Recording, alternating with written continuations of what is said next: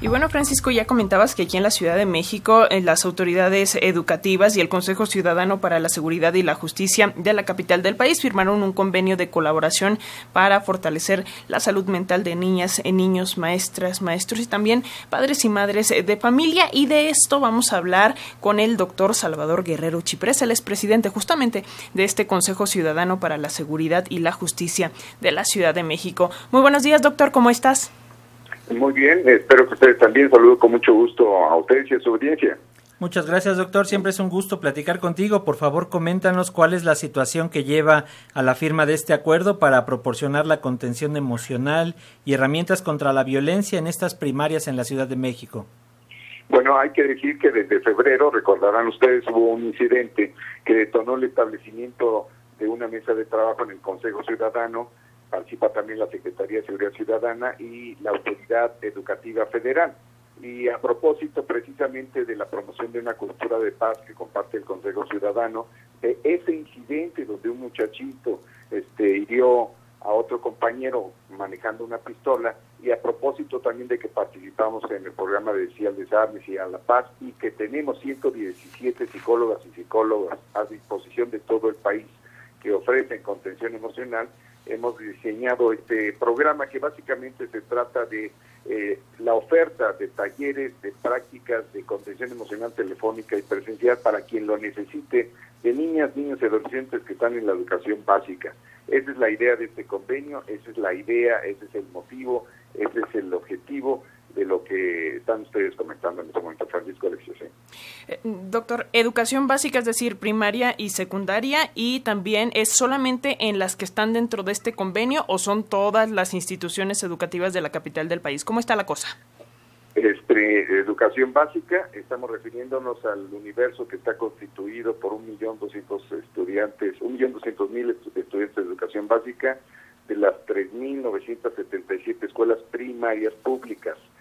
Hay que señalar que los después de recordar de febrero hubo otro incidente en marzo y apenas el jueves pasado otro pequeño incidente, son incidentes aislados, son significativos, que me parece eh, nos están diciendo de la enorme revolución en términos del uso del tiempo que implica regresar a clases de manera presencial con todos los desajustes que había que resolver después de 24, 25, 27 meses de estar en la pandemia. Entonces, nos parece que a veces el tema de la ansiedad que destaca muchísimo entre los reportes de los 5.100 que tenemos de lo que va del año, eh, destaca el tema de la ansiedad, destaca el tema de los problemas familiares, de los problemas de pareja, de los papás, de los problemas de ruptura en la familia y los problemas también de angustia que se pueden vivir y que nos reportan niñas y niños de las primarias públicas. Doctor, ¿cómo frenar la violencia de niñas y niños cuando este tipo de actos, ya lo mencionabas en muchas ocasiones, viene normalizado desde el hogar y venimos saliendo de esta cuestión de la pandemia que, como bien señalas, también nos va a traer como consecuencias emocionales todo esto que estamos viviendo? Bueno, hay que reconocer que hay diversos factores, es multifactorial evidentemente. Si hay cultura de paz, si hay familias, cualquiera que sea el modelo, preocupadas por sus demás integrantes, si hay un sentido de comunidad, si hay participación de las escuelas, de las empresas, de los medios de comunicación, por supuesto de los liderazgos sociales, de cualquier otro carácter, incluidos los liderazgos políticos, si todo eso existe, hay manera de desmontar los riesgos de estas eh, violencias que ocurren en el hogar. Hay que señalar también que un buen porcentaje de los reportes relaciona o vincula la situación que hay en el hogar con la propia violencia familiar y la propia violencia de género, que todavía está ahí, que hay que combatir, que hay que erradicar y que este es, esta erradicación de la violencia, un objetivo que reconocen prácticamente todos los actores sociales y políticos de nuestro país. Entonces hay que enfatizar esa mirada convergente, panorámica, pero también muy específica del trabajo dentro del hogar y en las familias donde se suscita buena eh, porción de la violencia de la que hemos estado hablando durante estos cuatro o cinco años.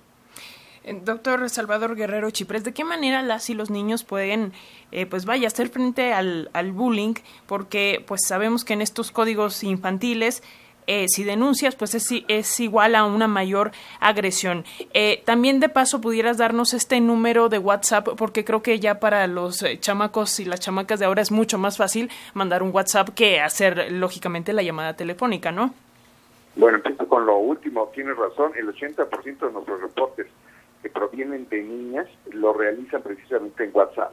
El teléfono es el 55 55 33 5533 y nosotros tenemos un programa que se llama Caminito de la Escuela que precisamente se concentra en combatir el bullying, tanto de quien es la víctima como de quien es el victimario.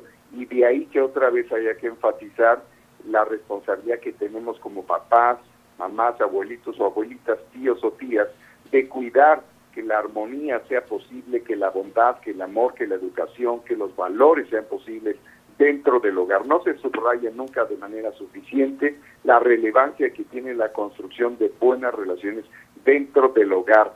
Inclusive hoy que hay el reporte sobre incidencia de violencia familiar y de género, por el día que es, como cada eh, día 25 de cada mes, ustedes deberán recordar que normalmente el 80, 85, 75% de las agresiones ocurren dentro del hogar, así que ahí hay que hacer un enorme trabajo. Así es, doctor. Pues recordamos el número es 55 55 33 55 33 y la página es consejo ciudadano mx.org y además todas las redes sociales para eh, llegar a esta ayuda, para que no perdamos el tiempo y que acudamos con especialistas. Ahí es en donde nos pueden atender, doctor. Ahí, así es, afirmativamente hay 117 psicólogas y psicólogos, es gratuito, atendemos desde la Ciudad de México para todo el país todos los días del año hay un equipo de expertos que puede tratar los temas de la ansiedad, la angustia, la depresión profunda y también ofrecer guía jurídica para cuando haya lugar, específicamente cuando se presenta violencia familiar o de género. Pues ahí está, doctor Salvador Guerrero Chiprés, presidente del Consejo Ciudadano para la Seguridad y la Justicia de la Ciudad de México. Muchísimas gracias, muchísimas gracias por esta entrevista y también por esta labor. Y ya sabes, seguimos en comunicación. Muchísimas gracias. Hasta pronto, gracias, doctor.